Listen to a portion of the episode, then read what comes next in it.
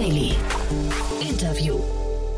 Herzlich willkommen zu Startup Insider Daily. Mein Name ist Jan Thomas und ja, so kann es manchmal gehen. Eben noch quasi ging die News über den Ticker und jetzt ist schon Martin Janicki bei uns hier zu Gast und spricht über den neuen Fonds von Cavalry Ventures, der gerade announced wurde. Martin kennt ihr schon, er ist immer wieder hier zu Gast als Experte im Rahmen der Reihe Investments und Exits. Das heißt, wenn euch gleich gefällt, was ihr hört, dann könnt ihr auch Martins Expertise hier quasi nachhören. Und äh, ich glaube, wir hatten neu festgestellt, wir sind schon bei ungefähr Folge 50 unserer gemeinsamen Aufnahmen angekommen. Das heißt, er hat schon wirklich sehr, sehr viel Expertise hier eingebracht. Heute aber geht es um den Arbeitgeber von Martin, den Fonds dahinter, nämlich Cavalry Ventures. Und die haben ihren dritten Fonds announced. Und alle Details dazu kommen jetzt gleich von Martin Janicki. Startup Insider Daily. Interview. Cool, ja, ähm, beson besonderer Tag, äh, sehr ungewöhnlich. Martin Janicki schon wieder hier. Martin, ähm, es muss ein besonderer Tag sein, ne? Ja, ganz genau. Äh, diese Woche bin ich sogar zweimal äh, zu Gast. Äh, typischerweise montags immer wieder mal bei der Analyse äh, der, der News dabei und heute ausnahmsweise mal in eigener Sache. Äh, mhm. Denn wir announcen heute, dass wir mit unserem äh, dritten Fonds gestartet sind. Und das war, glaube ich, ein Gespräch wert. Äh, total. Glückwunsch erstmal dazu. Ähm, nette Headline habe ich gesehen. Ihr baut eure Investmentboutique aus. Muss mir mal erklären, dem Wort, das, das Wort Investmentboutique äh, ist mir bis jetzt noch nicht untergekommen. Ja, genau. Wie, wieso haben wir diesen Begriff gewählt? Also wir, erst einmal vorab, wir sind ein klassischer Venture Capital Fonds. Also wir haben eine klassische sage ich mal, LPGP-Struktur. Das sind, äh, sage ich mal, richtige Fonds. Es ist kein Netzwerk, es sind keine Investment by Investment SPVs, es ist ein Fonds. Wir haben den Begriff Boutique gewählt, um uns davon abzugrenzen und zu zeigen, dass wir wirklich super selektiv vorgehen. Ja, das heißt, jede Investition äh, bei uns ist eine Überzeugungstat, was glaube ich insbesondere in dem Bereich, in dem wir aktiv sind, nicht unbedingt der Fall ist. Ja. Unser Ziel ist es, pro Monat mehr oder weniger ein neues Investment zu machen. Also im Jahr kommen wir auf, auf 10 bis 12. Und das ist verteilt über fünf Fulltime Investmentpartner. Ja, das heißt, jeder Partner bei uns macht im Jahr zwei bis drei neue Investments. Und das steht, glaube ich, relativ in einem starken Kontrast zu einigen anderen äh, Mitwettbewerbern, die wir, die wir im Markt sehen, die ja teilweise eher ein ähm, ein Tempo fahren von ja, einem Deal pro Woche, einem Deal alle zwei Wochen oder die ein ähnliches Tempo fahren, wie wir das tun, aber mit mhm. einer halb so großen Partnerschaft. Das klingt jetzt so, als wäre euch relativ oft langweilig, ne? Also wenn man jetzt mit so der Tiger Global Brille drauf guckt, die also fast sogar dann einen Deal am Tag machen, ne? Bei euch irgendwie fünf Partner, zwölf Deals, äh, jeder zwei bis drei im Jahr. Was macht ihr denn die ganze Zeit eigentlich, ja? Ja, ich glaube genau, das ist eine Frage, wie man, wie man die Rolle des, des Investors versteht. Ja, und ähm, was wir immer gerne sagen, äh, den, den, den Teams sagen, mit denen wir eine Partnerschaft eingehen möchten, ist, dass wir sehr wohl verstehen, äh, dass die eigentliche Arbeit bei uns nach dem Investment ähm, losgeht und nicht vor dem Investment. Also vor dem Investment sind wir sicherlich äh, relativ gründlich und machen uns gut Gedanken. Wie ich gerade meinte, wir sind definitiv Überzeugungstäter, ähm, aber es ist nicht der Fall, dass man nach dem Investment uns dann nur noch einmal im Quartal zu einem Board-Meeting äh, sieht. Ja, also wir haben aktuell eine Organisationsstärke von 16 äh, Fulltime äh, ja, äh, Teammitgliedern. Äh, das Team ist aufgeteilt, die Hälfte ist im Investment-Team, die zweite Hälfte ist im, sage ich mal, Operations-Team. Und, und hier in den Operations-Team ist auch nochmal der Löwenteil der Capacity darauf ausgelegt, ähm, unsere Portfoliofirmen zu, zu unterstützen. Also ganz im Gegenteil, ähm, uns wird nicht langweilig und, und du weißt selber, wir machen, wir machen typischerweise unsere Aufnahmen immer Montagabend um 8 Uhr und das ist bei mir dann auch typischerweise nicht der, nicht der letzte Termin im Kalender an dem Tag. Hm. Ähm, ich hatte ja den Claude Ritter hier schon mal zu Gast, da haben wir ein relativ ausführliches Porträt über, über Cavalry gemacht. Nichtsdestotrotz, vielleicht kannst du jetzt mal, ähm, ich glaube, ich weiß gar nicht mehr, das war so vor einem halben Jahr ungefähr, vielleicht kannst du mal erzählen, was sich jetzt äh, ändern wird durch den neuen Fonds. Mhm. Also wir machen, verfolgen eigentlich die gleiche Strategie weiterhin, wie wir das bisher gemacht haben. Das heißt, wir sind weiterhin initiale Investoren in der Pre-Seed und Seed Stage. Wir investieren auch gerne oft und, und regelmäßig an der Stage, die Pre-Revenue ist oder sogar Pre-Product.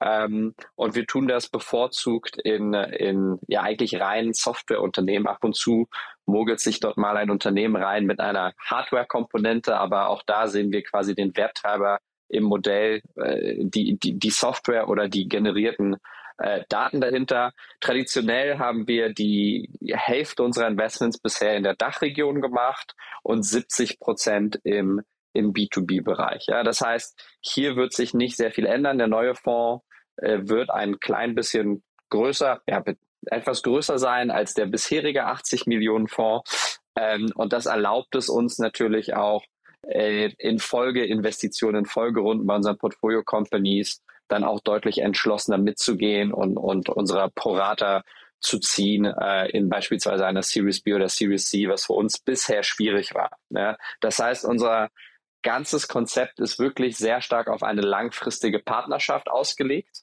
ähm, auf relativ wenige High-Value-Relationships auf der Portfolio-Seite. Und jetzt haben wir auch von der Fondskonstruktion her äh, eine Infrastruktur dahinter und eine Firepower dahinter, dass wir äh, quasi ja, diesem, diesem Ansatz auch entsprechend Kapital dahinter setzen können. Mhm. Ich hatte gerade gestern mit David Fischer von HV Capital schon so ein bisschen drüber gesprochen, weil ja Power Ventures auch einen neuen Fonds announced hat, die heißen jetzt ähm, Square One. Ähm, und wir wissen auch schon, äh, angekündigt für nächste Woche kommt noch ein neuer Fonds, der announced wird, auch im Early-Stage-Bereich.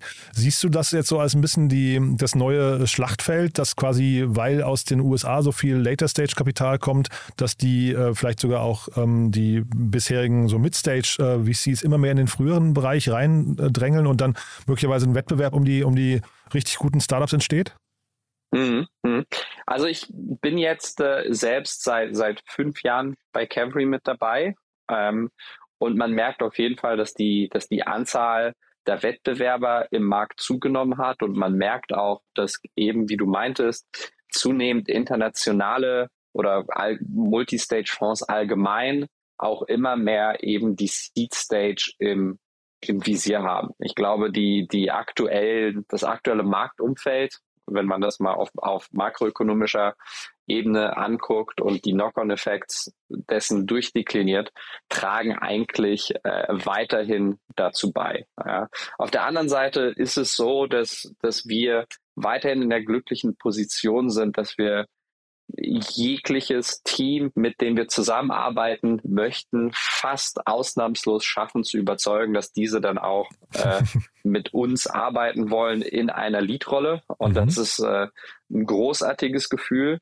Ähm, ich glaube, äh, Venture Capital im Besonderen ist ein, ist ein Geschäft, was extrem reputationsgetrieben ist. Mhm wo man aber diese Reputation immer wieder aufs Neue behaupten muss, in jedem Prozess mit jedem Gründer, mit dem man spricht. Ja, das heißt, dass du hast, man hat hier auf jeden Fall so ein bisschen ein, ein Spannungsverhältnis zwischen einerseits hat man wie überall im Leben, ja, mit längerer Zeit den Ruf, den man sich erarbeitet hat oder verdient hat.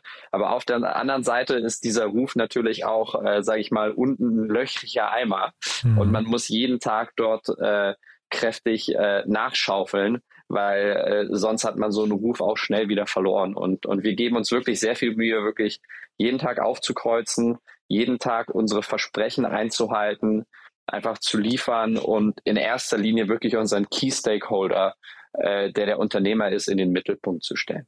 Mhm. Sagt doch vielleicht nochmal was zu eurem äh, Plattformgedanken oder dem Limited Partnerkreis. Ähm, das ist ja auch, auch recht, ich glaube, ich bin jetzt kein Experte, aber relativ unique, glaube ich, wie ihr das macht, ne? Mhm. Also genau, ich, ich, wie ich gerade schon meinte, wir sind kein Angel-Netzwerk, sondern wir sind ein klassischer Fonds. Was allerdings bei uns äh, relativ untypisch ist, ist, dass wir innerhalb unserer Fonds über 220 individuelle Investoren also Parteien haben, also Limited Partner.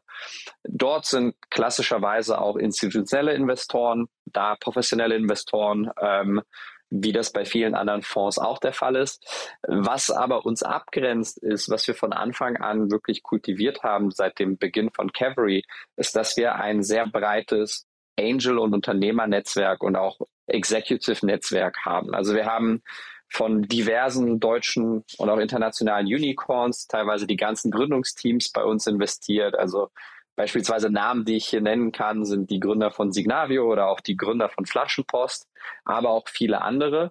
Ähm, und auch natürlich viele Executives von Kunden, die insbesondere äh, von, von, großen Unternehmen, die insbesondere im B2B-Kontext äh, interessante Kunden sein können für unsere äh, Portfoliounternehmen. Und ich glaube, mhm. im Gegensatz zu vielleicht vielen anderen Fonds, die, die sehr gerne mit den Namen, die sie haben, hausieren gehen und die auf der Website, sage ich mal, breit treten, äh, haben wir eigentlich einen sehr minimalistischen Auftritt, ja, und, und wir versuchen aber unter der Haube sehr, sehr stark dafür zu sorgen, dass tatsächlich jede Person, die bei uns in diesem Netzwerk drin ist, auch effektiv erreichbar ist, um, um Wert zu bringen. Ja, das heißt, erstens haben wir eine Incentive-Struktur aufgebaut, sodass unsere Limited Partner, wenn sie uns zum Beispiel interessante Portfolio-Companies äh, bringen, quasi einen Kicker bekommen, vom, vom Carry von uns. Aber auf der anderen Seite haben wir auch innerhalb unserer Plattform ein Team von, von äh, drei bis vier Fulltime-Angestellten, je nachdem, ob man die Werkstudenten mit dazu rechnet, deren Hauptaufgabe es ist, tatsächlich die beiden Seiten, das heißt auf der einen Seite das Portfolio und auf der anderen Seite unsere LPs wirklich effizient miteinander zu vernetzen. Ja, und das zu tun bei uns aktuell knapp über 50 Portfolio-Companies, auf der anderen Seite 220 ähm, LP-Parteien, dort zu wissen, wer wann was braucht und auch dort einen, einen produktiven ähm, Austausch anzuregen, ist tatsächlich eine Sisyphus-Arbeit, äh, die wir äh, mit entsprechenden Kapazitäten, sage ich mal, tatkräftig und, und unterstützen. Und ich glaube, das ist etwas, was äh, in, in sage ich mal, unserem Marktsegment auf, auf dieser Stufe dann doch ziemlich ungewöhnlich. Hm. Was muss man jetzt machen, wenn man äh, vielleicht Limited Partner Nummer 221 werden möchte? Ja, ich glaube auf der, äh, ich glaube in, in beiden Fällen äh, kann man sich gerne bei uns melden. Äh, auf Limited Partner Seite wird es möglicherweise etwas äh, kompetitiver. Ja, ich, ich, es gibt natürlich auch von der BaFin Vorgaben, dass, dass es Mindestbeträge gibt, aber ich glaube, wenn jemand schon mal überlegt hat, in, in Fonds zu investieren und, und diese Vorgaben kennt, äh, kann die Person sich gerne bei uns melden. Ähm, ansonsten ähm, auch allgemein uns anschreiben, entweder bei LinkedIn oder auf der Website. Und ich glaube, für Unternehmer gilt genau das Gleiche. Wir haben äh, früher etwas schneller in diesem ja, vor ein paar Monaten in diesem Jahr äh, bei uns ein Formular hochgeladen auf der Website, wo man seinen Pitch submitten kann, weil uns dann doch aufgefallen ist, dass überall in allen möglichen Inboxen von irgendwoher kalte E-Mails kommen. Aber die beste Art und Weise natürlich bei uns wirklich Aufmerksamkeit zu erlangen ist, wenn man eine Intro schickt über einen unserer LPs oder über jemanden aus unserem Netzwerk, den man gut kennt. Mhm. Einfach aus dem Grund, weil wir für, für jedes eine Investment, was wir machen, sehen wir hunderte von, von, von Companies und ich glaube, wir machen insgesamt einen, einen relativ guten Job, das auch wirklich äh, gut zu screenen und, und, und transparent, sage ich mal, zu, zu, zu, zu verwalten. Aber nichtsdestotrotz passiert es immer wieder mal, dass jemand was nicht gesehen hat oder man das nicht richtig eingeschätzt hat. Und ich glaube, dort jemanden zu finden aus unserem Netzwerk, der uns gut kennt, den wir sehr stark vertrauen und diese Person dann für euch ein gutes Wort einlegt, äh, ist schon mal eine ganz tolle Voraussetzung, dass es bei uns nochmal extra Aufmerksamkeit verdient. Und vielleicht noch, wenn du jetzt euer Portfolio so anschaust ähm, und das Ganze so ein, so ein Bild ergibt, gibt es da noch so ein fehlendes Puzzlestück, wo du sagst, da hätte ich gerne eigentlich auch noch da in dem Bereich, würden wir gerne noch was machen? Ähm, ja, interessant. Also äh, natürlich die, die, die Themen, die man sich anguckt, äh, wandeln die ganze Zeit. Ja?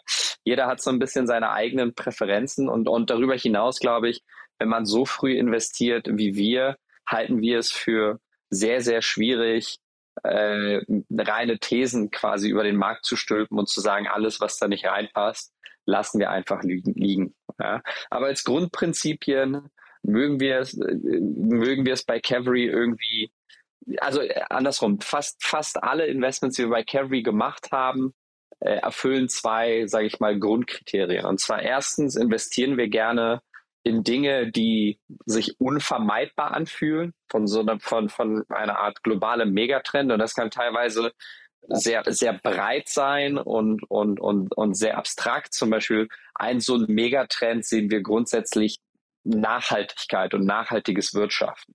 Und was ich damit meine, ist ähm, nicht unbedingt reine Investments in, in Climate Tech oder Green Tech Unternehmen, ja, aber dass wir uns schon überlegen, was sind eigentlich die Knock-on-Effects von eben so einem Unternehmen, wenn es irgendwie hochskaliert. Ja, ich, ich gebe zum Beispiel, also, also um, um ein Beispiel zu geben, ähm, dass wahrscheinlich das Tech-Unternehmen der letzten Jahre, was die meisten CO2-Einsparungen ähm, äh, geschafft hat, ist Zoom Video, obwohl niemand jemals gedacht hätte, dass es eine, ein, ein Climate Tech-Unternehmen ist. Mhm. Aber wenn man überlegt, wie viel, wie viel an, an, an Geschäftsreisen und ähnlichen Reisen eingespart wurden, wegen Zoom hat das einen enormen irgendwie Impact auf die, auf die Umwelt. Mhm. Und auf der anderen Seite gibt es beispielsweise ähm, sehr hoch bewertete und sehr erfolgreiche Scale-Ups wie zum Beispiel Shein im Fast-Fashion-Bereich, mhm. die aber eigentlich wirklich nur Mode produzieren, die nach ein, zweimal Waschen auf der Müllhalde landet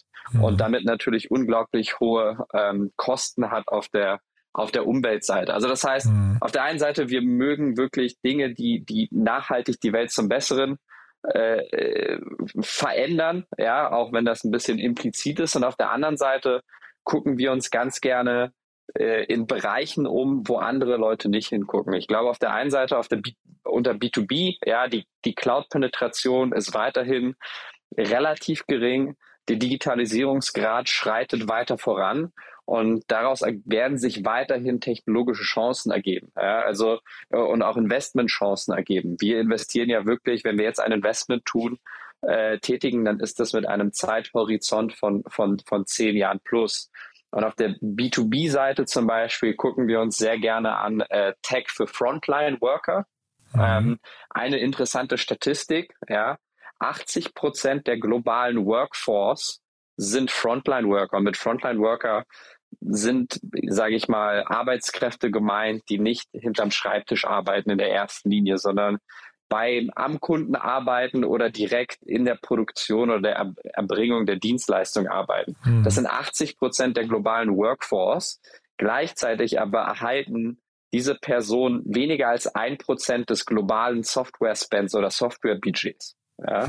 Das heißt eigentlich jeglich, fast jegliches andere B2B-Startup, was finanziert wird, mhm. sorgt dafür, dass die Lücke zwischen Deskless-Workern und Desk-Workern oder Frontline-Workern und Knowledge-Workern, je nachdem, wie man das aufteilen möchte, eigentlich nur immer größer wird. Und das mhm. sehen wir als eine enorme Chance.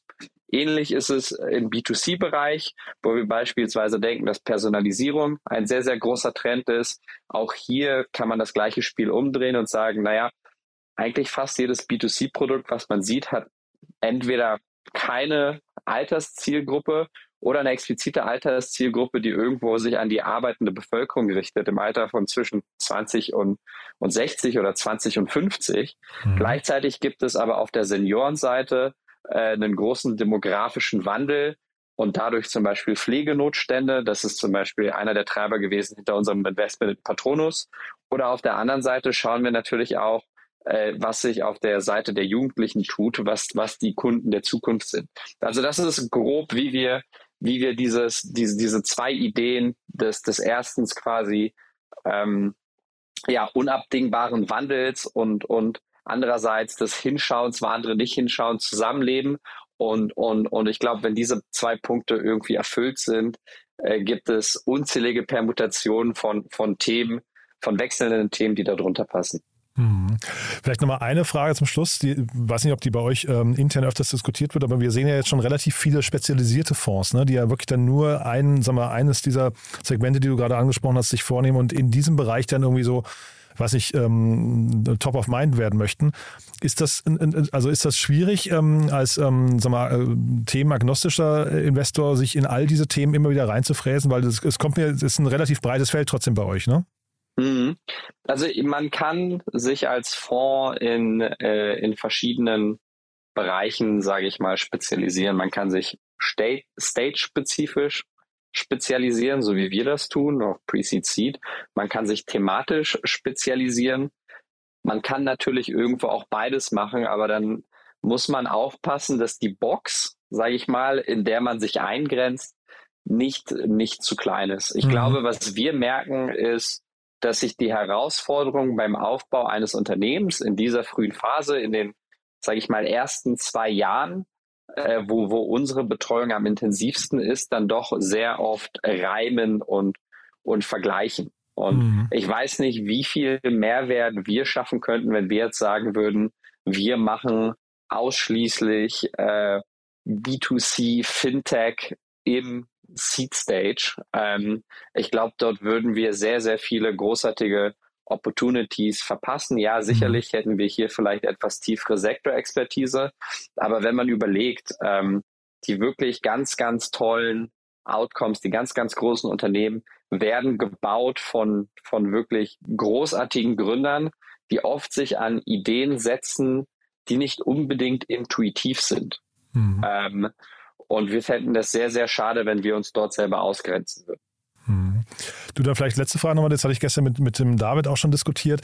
Ähm, wir sehen ja jetzt gerade bei vielen Unternehmen Layoff-Phasen, ähm, wir sehen das ganze makroökonomische Umfeld. Ähm, hast du die Vermutung, dass jetzt, oder merkt ihr das schon, dass da jetzt quasi viele Leute irgendwie auch in das Thema Gründung, was nicht, sich dahin orientieren, gedrängt werden, wie auch immer? Also, dass, dass, dass wir vielleicht möglicherweise jetzt eine ganze ähm, Schwemme an, an, neuen Ideen, neuen Teams sehen. Ähm, also dementsprechend, dass vielleicht sogar auch gut ist, dass jetzt viele Fonds ähm, äh, unterwegs sind, die im Early-Stage-Bereich äh, noch investieren möchten? Mhm. Also ich glaube, äh, erst einmal muss man feststellen, dass sicherlich ähm, das Marktumfeld, so wie es über die letzten zwei Jahre gelebt wurde, damit meine ich 2021 und 2022, äh, einfach auf einem Niveau war, was nicht äh, nachhaltig war.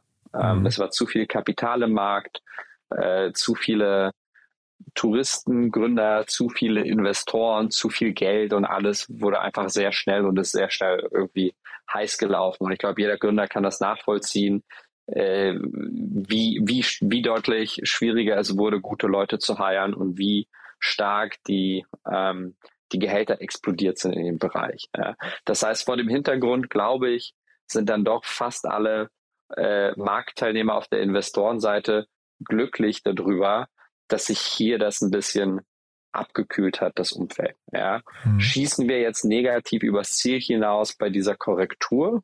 Ähm, gut möglich.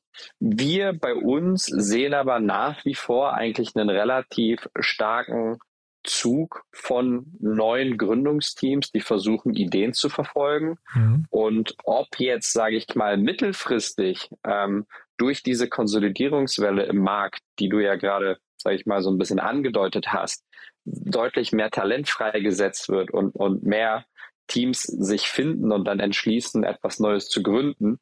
Ähm, das, das werden wir sehen, aber ich glaube, das ist grundsätzlich eine These, die ich bereit wäre zu, zu unterstützen. Mhm. Wäre ja insgesamt auch wirklich, das wäre ja sag mal, zumindest ein positiver Nebeneffekt von diesem ganzen äh, Hassel, der da gerade ist. Äh, du, Martin, also sehr, sehr spannend finde ich. Ähm, das heißt, ihr seid gerade gesprächsbereit, wahrscheinlich mehr, mehr denn je. Ne? Ähm, das heißt, man, bei euch darf man sich melden. Ich habe aber verstanden, jetzt koordiniert über eine zentrale Inbox. Oder über, über ein, warm, äh, genau, ein warmes also, Intro, ne? Ja. Also über unsere Website oder wie gesagt, äh, noch besser, noch sicherer ist es über, über eine warme Intro, über eine warme Quelle. Aber wir sind äh, weiterhin open for business. Wir investieren stetig weiter, so wie wir das bisher getan haben, äh, weil wir glauben, dass wenn wir es schaffen, mit Teams zusammenzuarbeiten, die etwas von Wert erschaffen, mit einem Zeithorizont von zehn Jahren plus, klar gibt es Marktumfelder, die das einfacher machen. Es gibt Marktumfelder, die das schwieriger gestalten. Aber unterm Strich ist es etwas, was wir nicht wirklich timen können und ist auch für uns nicht am Ende der ausschlaggebende Werttreiber dahinter, äh, ob, wir, ob wir etwas Erfolgreiches auf die Beine stellen können oder nicht. Cool, Martin. Du dann ganz lieben Dank, dass du da warst. Glückwunsch nochmal, klingt wirklich toll und ja, wir hören uns sowieso hier regelmäßig. Also von daher sage ich bis bald, ne? Super, Jan. Vielen, vielen Dank. Bis dann. Startup Insider Daily, der tägliche Nachrichtenpodcast der deutschen Startup-Szene. So, das war Martin Janicki von Cavalry Ventures und damit sind wir durch für den Moment. Ähm, macht uns immer großen Spaß, wenn wir hier die News quasi am Tag der Verkündung auch äh, quasi in den Podcast überführen können. Deswegen freut es mich umso mehr, dass Martin sich die Zeit genommen hat. Dafür vielen Dank an Martin und vielen Dank an euch fürs Zuhören. Und wie immer die Bitte, empfehlt uns gerne weiter. Wir freuen uns hier immer über neue Hörerinnen und Hörer, die uns noch nicht kennen. Vielleicht ist ja genau diese Folge, also quasi der Hinweis, dass Cavalry Ventures jetzt ähm, volle Taschen hat und im Investitionsmodus ist. Vielleicht ist das ja genau für den einen oder anderen aus eurem Freundes- oder Bekanntenkreis interessant. Dafür schon mal vielen Dank an euch und ansonsten euch einen wunderschönen Tag und bis später oder bis morgen. Ciao, ciao.